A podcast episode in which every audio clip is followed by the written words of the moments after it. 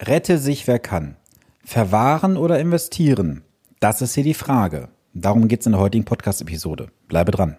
Herzlich willkommen zu Vermögensaufbau abseits der Masse. Hier bekommst du Tipps und Tricks zu den Bereichen Geld, Kapital und Wohlstand. Denn jeder falsch investierte Euro ist ein verlorener Euro. Viel Spaß dabei!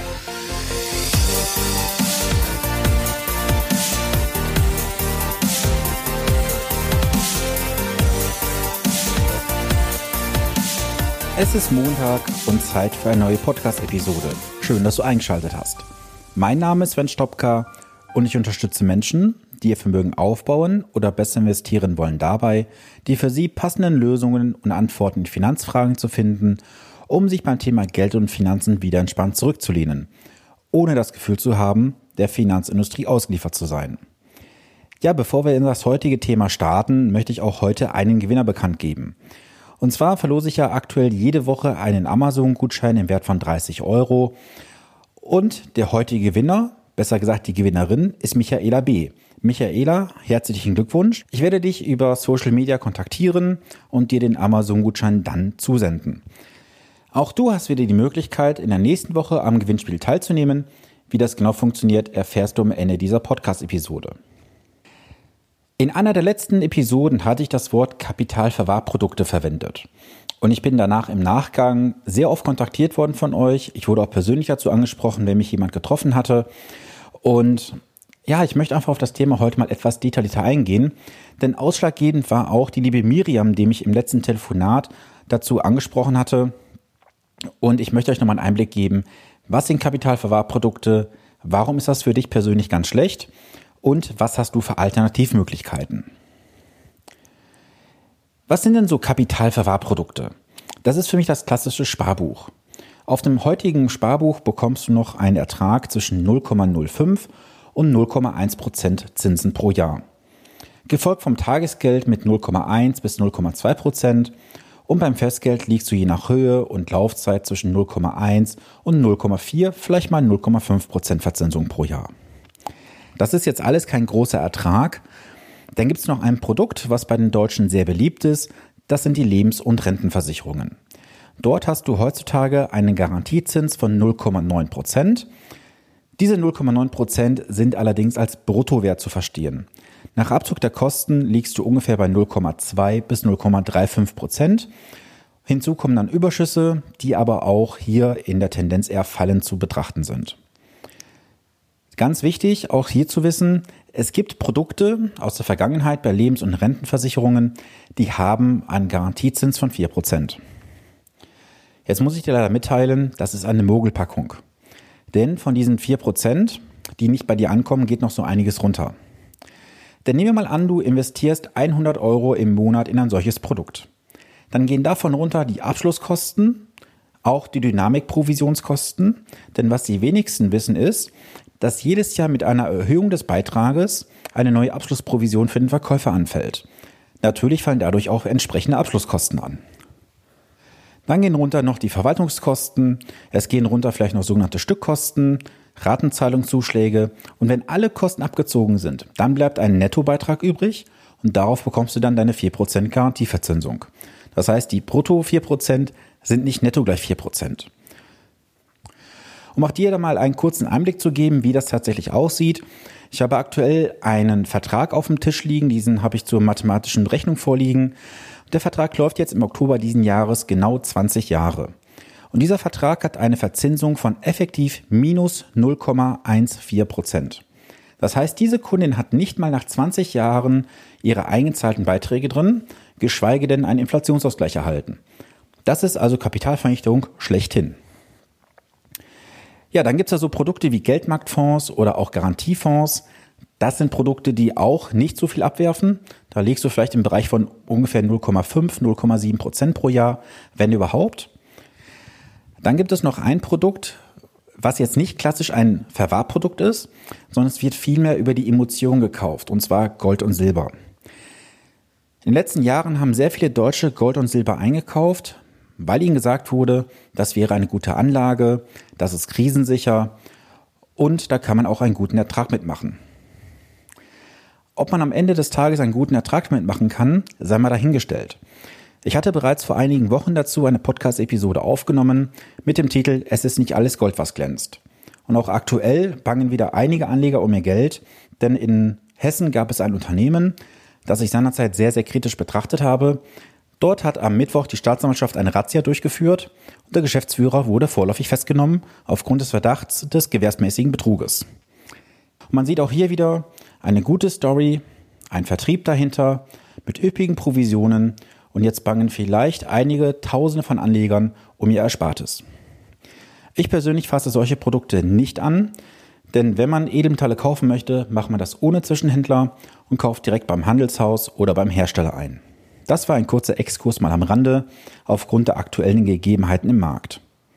Die gerade genannten Produkte, warum sind das für mich Kapitalverwahrprodukte? Nun ja, ganz einfach. Sie werfen unterm Strich keinen Ertrag ab, der mindestens Inflation ausgleicht. Bei der Inflation müssen wir auch zwei Inflationen berücksichtigen.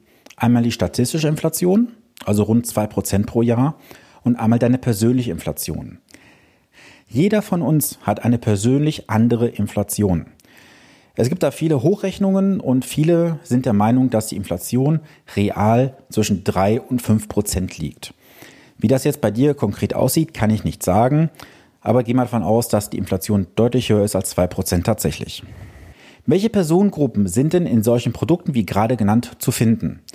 Auf der einen Seite sind es viele junge Menschen und die Generation 50 plus. Wie passt das zusammen? Auf der einen Seite die junge Generation, weil sie von den Eltern vieles übernimmt.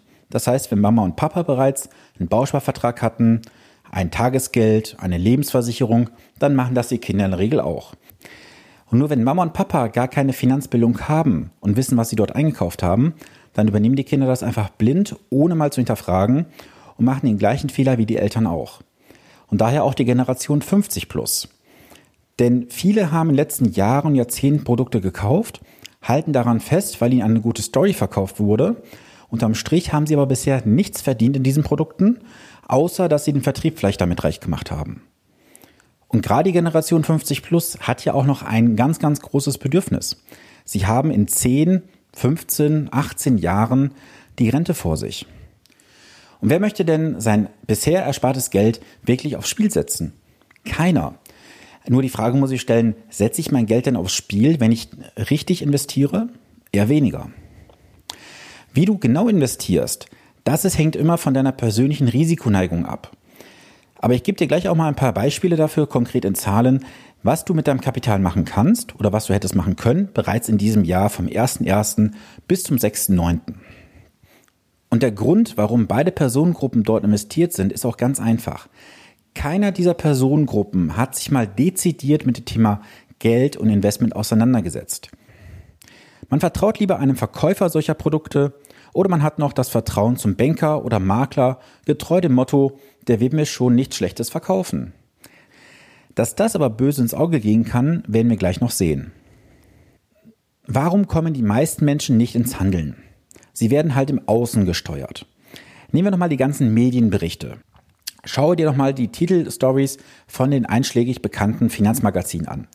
Da ist immer alles im Negativen, der Crash kommt, Aktien sind Risiko, der Markt bricht ein, raus aus Aktien und, und, und. Das sind alles Emotionen, die zu falschen Entscheidungen führen.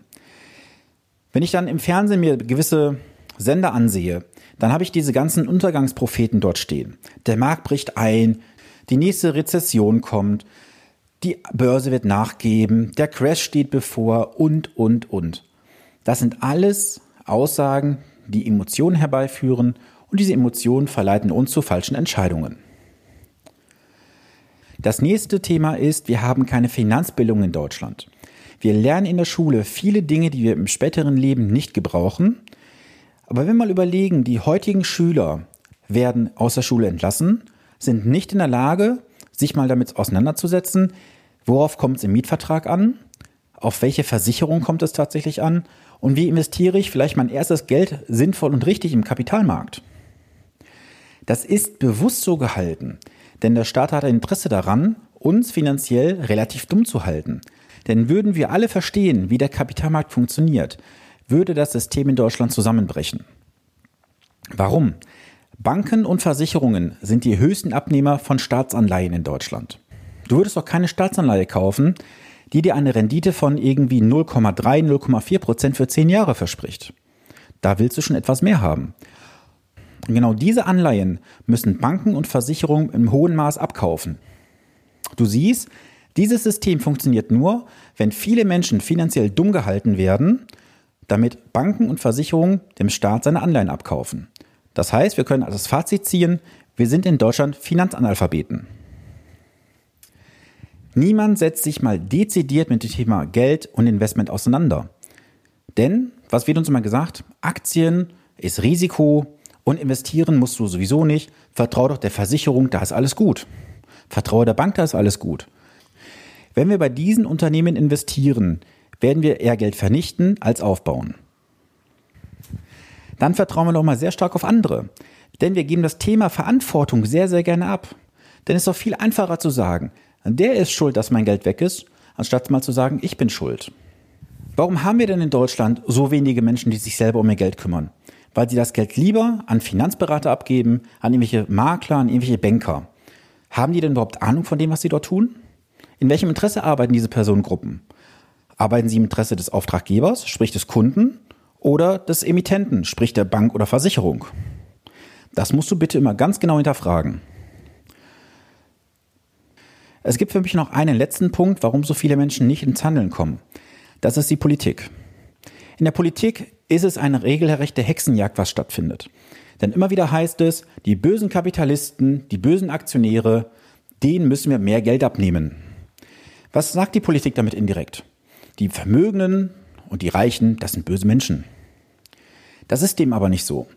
Wenn wir mal überlegen, dass die Gutverdiener, jetzt müssen wir erstmal diskutieren darüber, was ist ein Gutverdiener?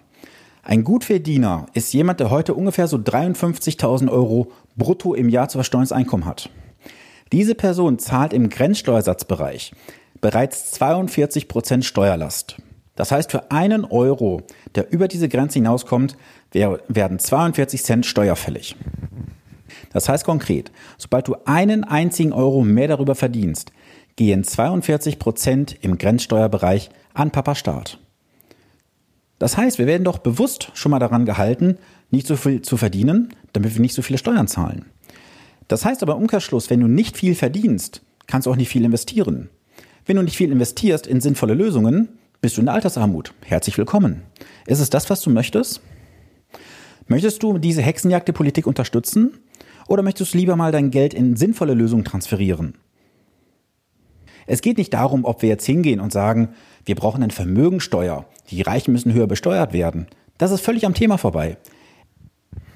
Und was heißt das konkret? Was nehmen wir indirekt wahr? Reich oder vermögend sein ist schlecht. Und somit sind wir natürlich dann wieder im Kreislauf geschlossen, dass viele Menschen in Deutschland kein Vermögen besitzen. Warum? Wir lernen es in der Schule nicht.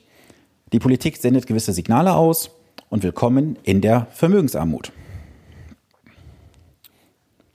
Jetzt kommen ja viele Menschen nicht in die Handlung, weil sie ja sagen, naja, wenn ich jetzt investiere im Kapitalmarkt, insbesondere im Bereich Aktien, das ist ja alles sehr spekulativ, mit Risiken behaftet und das kann ich mir nicht leisten. Ich persönlich finde, man sollte sich erstmal darüber Gedanken machen, wie sieht meine Vermögensstruktur aus und wo habe ich noch Handlungsbedarf. Jetzt sehen wir doch mal an, am 01.01.2019 besitzt du 100.000 Euro auf dem Tagesgeldkonto. Jetzt gehen wir mal gedanklich an den 31.12.2019. Du hast am 01.01.2019 100.000 Euro auf deinem Tagesgeldkonto liegen. Du hast das Geld nicht angerührt. Und die Bank schreibt dir jetzt am 31.12.2019 sage und schreibe 200 Euro Zinsen gut. Herzlichen Glückwunsch. Möchtest du mal wissen, was möglich gewesen wäre vom 01.01.2019 bis zum 6.09.2019? Wenn du in 50% Aktienquote investiert hättest, gemäß meiner Strategie, dann hättest du am 6.9. eine Rendite von 9,1% erwirtschaftet. Wärst du bei 100% Aktienquote, dann wärst du bei einem Ergebnis von 15% Rendite. Das heißt konkret, dein Tagesgeld hätte abgeworfen 200 Euro fürs laufende Jahr und bis zum 6.9. diesen Jahres hättest du schon in meinen Strategien zwischen 9.100 und 15.000 Euro Ertrag verdient. Das kann sich doch sehen lassen, oder? Auch wenn jetzt nur ein bisschen Steuern abgeht. In einem sind wir uns beide doch einig. Die Differenz dazwischen ist doch immens groß, oder? Du siehst an diesem einfachen Beispiel, warum es wichtig ist, nicht in Kapitalverwahrprodukte zu investieren, sondern in sinnvolle Strategien. Was kannst du jetzt für ein Fazit daraus ziehen? Komme doch einfach mal aus deiner Komfortzone heraus und beschäftige dich mit dem Thema Geld, Finanzen und Investment. Delegiere dieses Thema nicht an Dritte ab. Du kannst so einfach das Thema selber verstehen. Du musst nur gewisse Grundzüge kennen und verstehen. Das ganze Thema Geld, Investment ist keine Raketenwissenschaft. Du musst dafür keine Doktorarbeiten lesen. Du musst nur gewisse Grundzüge verstehen, diese anwenden und schon bist du erfolgreich am Kapitalmarkt investiert. Verdeutliche dir bitte jeden Tag und jeden Monat, den du weiterhin in Kapitalverwahrprodukte investierst und wartest, kostet dich effektiv Geld. Und wie du gesehen hast, mit den falschen Strategien verballerst du viele Möglichkeiten und Chancen, dein Vermögen gewinnbringend zu vermehren. Und 50% Aktienquote ist kein Spekulieren, das ist planbares Investieren. Wenn du vernünftig in den Kapitalmarkt investierst, hat das nie was mit Spekulation zu tun, sondern immer mit planbaren Investieren. Das war's dann für die heutige Podcast-Episode. Ich hoffe, du konntest einiges mitnehmen an Informationen. Wenn du Fragen hast, Anregungen, komme gerne auf mich zu. Schreibe mir gerne eine E-Mail an podcast.finanzpodcast.de. Komme gerne in die Community auf Upspeak. Upspeak ist eine kostenlose App, die du dir herunterladen kannst. Nach einer kostenlosen Registrierung hast du die Möglichkeit, meiner Community beizutreten. Du kannst mir dort Fragen stellen, du siehst die Fragen der Community und du bekommst auch dort exklusive Informationen, die nicht in den Podcast kommen. Wie kannst du am Gewinnspiel teilnehmen? Du musst diesen Podcast in dem Social Media Bereich bei Instagram oder Facebook teilen. Das kannst du machen, dass du ihn einfach nur teilst und mir einen Screenshot davon zusendest oder dass du mich direkt im Kommentar verlinkst. Alternativ kannst du mir auch gerne das Ganze per E-Mail zukommen lassen an podcast.finanzpodcast.de und dann werde ich auch nächste Woche wieder einen glücklichen Gewinner ziehen und einen Amazon-Gutschein im Wert von 30 Euro unter euch verlosen.